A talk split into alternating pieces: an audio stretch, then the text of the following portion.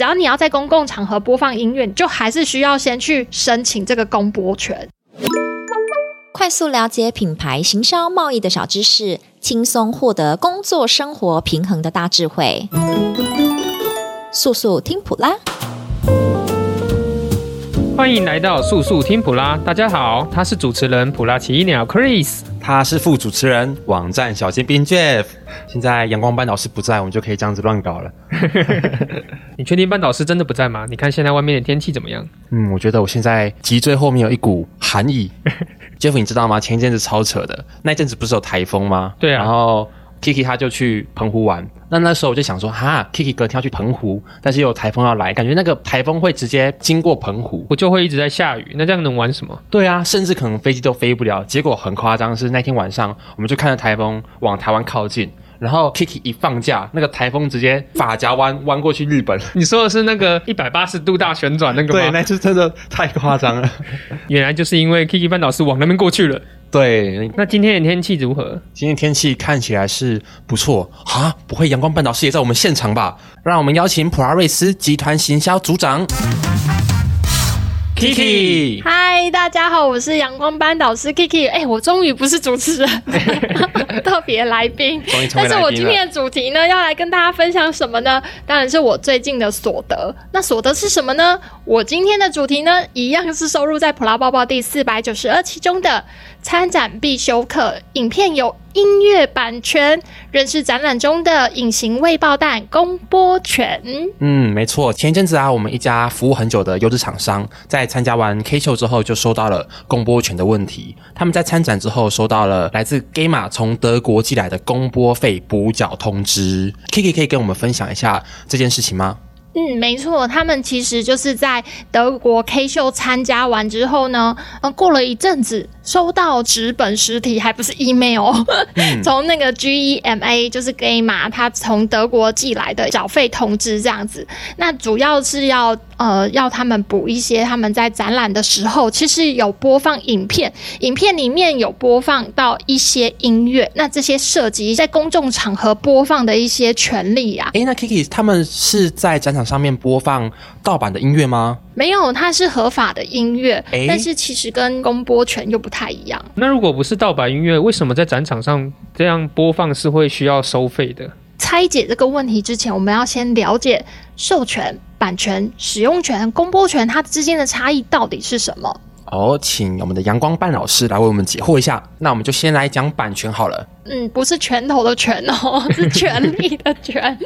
好，首先版权呢，它是一个比较通俗的说法啦，那它也不是正确的法律用词。其实简单来说，可以把它理解成说，我现在拥有这个影音素材，类似像作品的最高权限这样。嗯、所以拥有这个版权呢，就可以拥有可以决定这个素材能被如何的使用，谁可以使用的权利这样。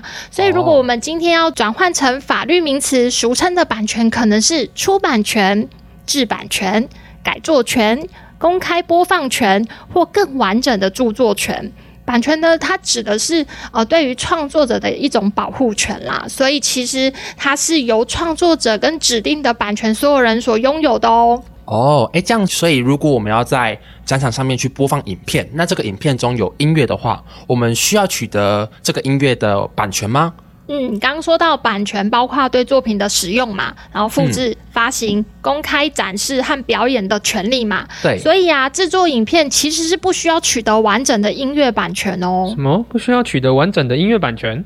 对呀、啊，没错啊，因为就是说我创作一首歌，然后我要再把这个。这个拿去发我个人的专辑，可能才需要取得这个音乐的版权。哦，就是等于我现在只需要使用它的呃，可能是使用的权利就好，我不需要去取得它的发行或是卖给别人的这个权利。所以其实这个只是要取得使用上的权利。是的，没错。诶，好，那我们接下来讲一下授权好了。什么是授权呢、啊？授权是指版权所有者允许他人在特定的条件下呢，使用他的作品的权利。那这些条件可能包括使用的方式、地点。时间和费用，那这个最常见的是不是就像是一些出书的作者，他将他的书本授权给电影拍摄啊，或者是做成一些发行或什么之类的？是的，没错，就是包含就是我今天拍完电影，然后授权给电影院可以播放这样。哦、嗯，那授权跟使用权有什么差别啊？哦，那使用权就是音乐版权所有者赋予他人可以使用他作品的权利。有了使用权，你可以遵守在特定条件下操作这个作品。大部分的企业在制作影片时需要合法取得这个授权。可是这样听下来，授权跟使用权是很相近的东西，那他们到底是有什么样的差别啊？嗯，有认真在听呢，没错。使用权呢，基本上它是授权的其中一种。其中一种是的，怎么说？就像类似我们最近不是很红的芭比电影嘛，然后它制作公司就是华纳兄弟制作的嘛，它基本上就是授权给电影院去播放，例如说。华纳威秀啊，或是一些日新大戏院去播放，就是会授权给他有这个权利去播放这样子。那如果网红他要介绍这个芭比电影里面会运用到他的画面跟他的所有的剧情要讲解的话，他就需要取得这个芭比电影这个华纳兄弟的使用权，他才有办法再把这个电影的片段拿去做运用或说明，再再制成另外一个影片。原来是这样子的。好，那刚刚知道了版权、授权还有使用权，那接下来还有公播权啊。嗯，公播权它就是指说我在公共的场合要播放音乐的权利。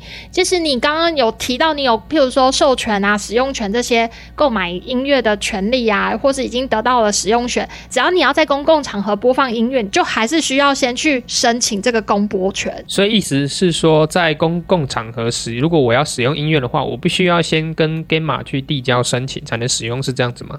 嗯，没错，但是但是 g a m a 它是在欧洲，那如果说是其他的展览的国家，它有不同的组织，那这个我们叫做 PRO 组织，P-R-O 组织，所以这个呢，我们下一集来解释什么是 PRO 组织，听起来就很专业。是的，因为这个需要再花一点时间来理解这个是什么东西。哦，所以我们现在了解了这四权。那我们就知道说，在之后我们在购买或是使用影音素材的时候，一定要先了解我们到底取得的是什么权。那帮大家总结一下，基本上如果你要拥有音乐版权，就只能买断这个作品，或者是你就是原作者。那在大部分的情况之下呢，如果你只是要制作企业影片啊，这个情况是不需要完整的音乐版权的。毕竟你要取得完整的音乐版权，也会是一笔不小的费用。那大家很常在网络上或是实体店面去购买音乐素材，这件事情也可以把它理解成是你在购买之后。原厂就会授权你去拥有这个素材的使用权。好，那我们今天了解了这四权之后，我们文章的主角公播权到底是什么？有什么细节要注意呢？我们就在下一集再请阳光班导师来跟大家分享。谢谢 Kiki，谢谢 Kiki。好啊，没问题。喜欢这次的主题吗？或是有什么想听的主题？欢迎在 Podcast 底下留言，或是到普拉瑞斯 FB 粉丝专业留言哦。速速听普拉，我们下次见。我们每周三更新哦。